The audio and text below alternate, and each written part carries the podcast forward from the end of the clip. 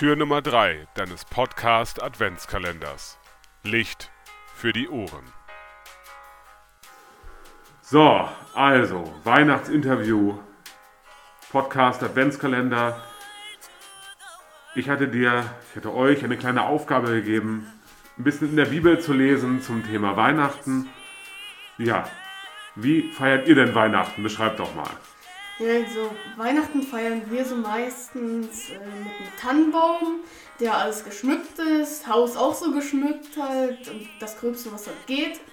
Äh, und äh, so feierlich halt. Und das ist am Weihnachten auch feierliches Essen gibt, wie eine Pute oder so, keine Ahnung.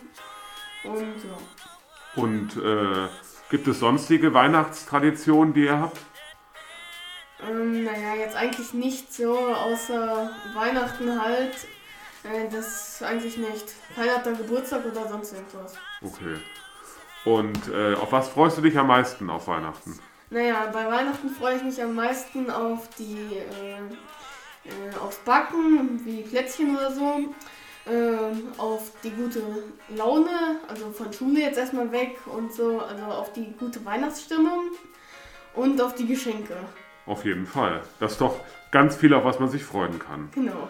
Und wenn du jetzt den Satz ergänzen würdest, wenn Weihnachten nicht erfunden worden wäre, dann müsste man es erfinden. So hatte jemand mir letztes Jahr gesagt, aber vielleicht gibt es da noch eine andere Möglichkeit, den Satz zu beenden. Wenn Weihnachten nicht erfunden worden wäre, wie würdest du es ergänzen?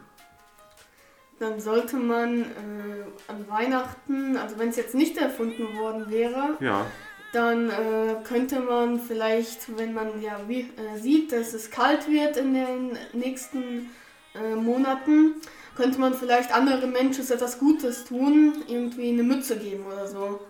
also Weihnachten ist für dich auch verbunden damit, dass man halt auch Leuten, an die man sonst nicht denkt, dann auch wieder dran denkt vielleicht. Genau, irgendwelche Geschenke geben an jeden Menschen, meinetwegen den Obdachlosen draußen.